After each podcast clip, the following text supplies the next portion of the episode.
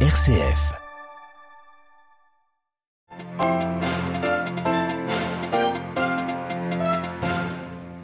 Donald Trump, inculpé par la justice new-yorkaise, l'ancien président des États-Unis sera fixé sur ce que le procureur lui reproche en principe mardi prochain. Reportage en attendant à New York où la population ne se montre pas tendre avec lui. La guerre en Ukraine a des répercussions jusqu'au sein des monastères orthodoxes. C'est le cas dans la lore des grottes de Kiev. Le gouvernement suspecte des moines d'être encore fidèles à la Russie malgré la rupture de cette église avec le patriarcat de Moscou.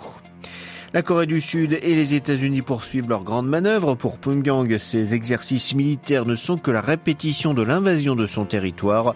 Notre correspondant a pu suivre les soldats sud-coréens et américains. Le sort de l'opposant Ousmane Sonko met toujours le Sénégal en ébullition. Pourquoi de telles tensions dans le pays? C'est ce que nous verrons. Radio Vatican, le journal Xavier Sartre. Bonjour, prenons tout de suite des nouvelles du pape François sortira en principe demain de l'hôpital Gemelli où il est hospitalisé depuis mercredi après-midi. Annonce faite il y a quelques minutes par la salle de presse du Saint-Siège. C'est le résultat des derniers examens que le pape a passé ce matin. Toujours dans la matinée, le Saint-Père a repris le travail après le petit déjeuner. Il est soigné pour une bronchite. Plus de précisions bien évidemment sur notre site internet www.vaticanews.va. C'est la nouvelle de la nuit. Aux États-Unis, l'ancien président Donald Trump a été inculpé au pénal par la justice new-yorkaise, une première dans l'histoire du pays. L'ancien locataire de la Maison Blanche devrait comparaître en principe mardi prochain, ce qui permettra de savoir exactement ce que le procureur de la ville lui reproche. Mais ce sera en lien évidemment avec l'enquête qu'il mène sur le versement en 2016 en pleine campagne électorale pour la présidentielle par Donald Trump de 130 000 dollars à une actrice de film pornographique avec qui il aurait une liaison. À New York, la population devrait lui réserver un accueil assez froid. Le reportage sur place de Loïc Loury. Au pied de la Trump Tower, près de Central Park, cet avertissement écrit à la craie Justice is coming for Trump, la justice est en marche. Sarah, qui prend l'inscription en photo, est enchantée. Regardez nos sourires, je me sens super bien. Il était temps que ça arrive, c'est un bon jour pour les Américains. Mac, lui, est de passage à New York. Sitôt informé de l'inculpation de Donald Trump, il s'est précipité vers le célèbre gratte-ciel de l'ancien président. On a décidé de marcher jusqu'ici pour voir quelles étaient les réactions. Moi, j'étais un peu surpris, même si je crois qu'il fallait qu'il soit inculpé, donc je suis assez content. C'est vraiment le bon moment et je suis impatient de voir la suite. Curiosité, mais aussi appréhension pour Léa face à la rhétorique incendiaire du milliardaire qui évoquait récemment la mort et la destruction qui accompagneraient d'éventuelles poursuites. J'espère que ce ne sera pas la guerre civile. Avec le climat actuel dans le pays, oui, je suis inquiète. Mais on verra ce qui se passe, espérant que tout le monde restera raisonnable. La ville, elle assure être prête pour la venue de Donald Trump. Ses 35 000 policiers sont en alerte depuis une dizaine de jours. New York, le Loury, Radio Vatican. La guerre en Ukraine, le président bélarus appelle à une trêve et à des pourparlers sans conditions préalables entre Moscou et Kiev. Alexandre Loukachenko s'est exprimé ce matin lors de son discours annuel à la nation. Il a également estimé que le soutien occidental à l'Ukraine risque de provoquer une guerre nucléaire. Le Bélarus est le seul allié européen de la Russie dans ce conflit. Pas sûr que ces propos aient beaucoup de poids à Kiev où l'on commémore aujourd'hui le premier anniversaire du retrait russe de la ville de Boutcha. Le président ukrainien a affirmé que les Ukrainiens ne pardonneront jamais les morts de cette ville martyre où des cadavres de civils tués par des soldats russes avaient été retrouvés dans les rues. Ces scènes avaient particulièrement choqué dans les pays occidentaux. Nous allons punir les coupables, a ajouté Volodymyr Zelensky. La guerre s'invite au sein des monastères orthodoxes et plus spécifiquement dans le plus grand d'entre eux, celui de la Lore des grottes de Kiev. Le gouvernement suspecte des moines d'être toujours fidèles à Moscou. Alors pour bien comprendre, il faut savoir que les orthodoxes ukrainiens sont divisés entre l'église orthodoxe d'Ukraine, église autocéphale depuis 2019, et l'église orthodoxe ukrainienne qui reconnaissait jusqu'à l'année dernière l'autorité du patriarcat de Moscou. Cette séparation intervenue en pleine guerre ne convainc pas totalement les autorités politiques c'est ce que nous explique Cathy Rousselet, auteur chez Salvatore de la Sainte Russie contre l'Occident.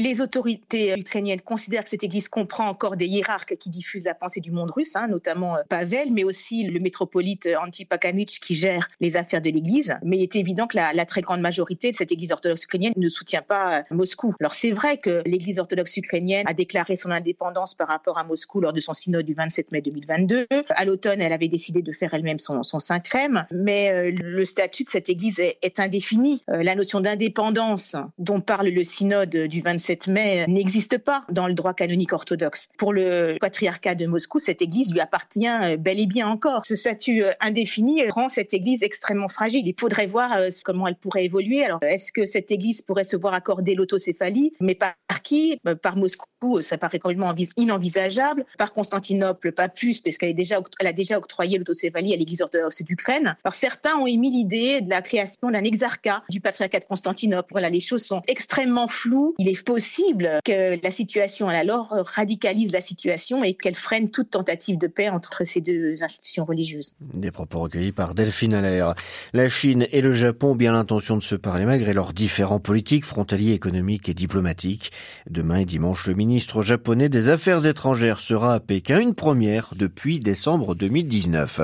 Pendant ce temps, la Corée du Sud poursuit ses exercices militaires avec les États-Unis, ce qui pousse la Corée du Nord à effectuer des tirs de missiles.